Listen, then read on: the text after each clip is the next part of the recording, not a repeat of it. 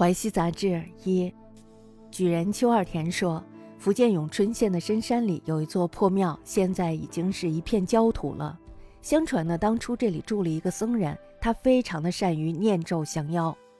有一天晚上呢，他的徒弟在夜间的时候看到了山魈，于是呢就请僧人制服。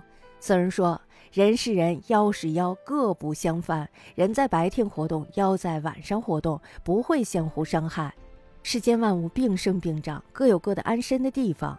妖不干预人白天活动，而人为什么要禁止妖晚上活动呢？时间长了，山魈在大白天呢也跑出来骚扰人。这时候呢，僧舍就没有了安宁的地方，和尚这才开始念咒施法。但是呢，山魈这时候已经成了气候，他们广结党羽，竟然制止不住了。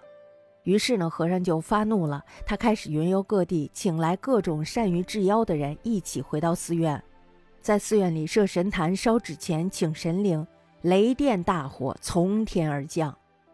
神霄呢，这时候被歼灭了，同时呢，寺院也被烧成了灰烬。僧人看着眼前的一切，捶着胸说：“这是我的罪过呀！当初我的法术足以制服他们的时候，可是呢，我却不愿意取胜。”等我的道行制服不了这些妖怪的时候，却妄想一战求胜，为了博取教化的虚名，最后一败涂地，养毒疮而留祸患，说的正是我吧？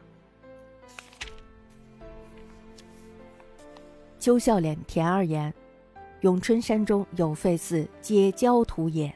相传处有僧居之，僧善念咒，企图夜或见山魈，请禁制之。僧曰。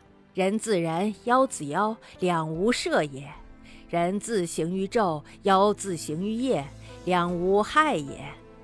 万物并生，各适其事。妖不尽人昼出，而人尽妖夜出乎？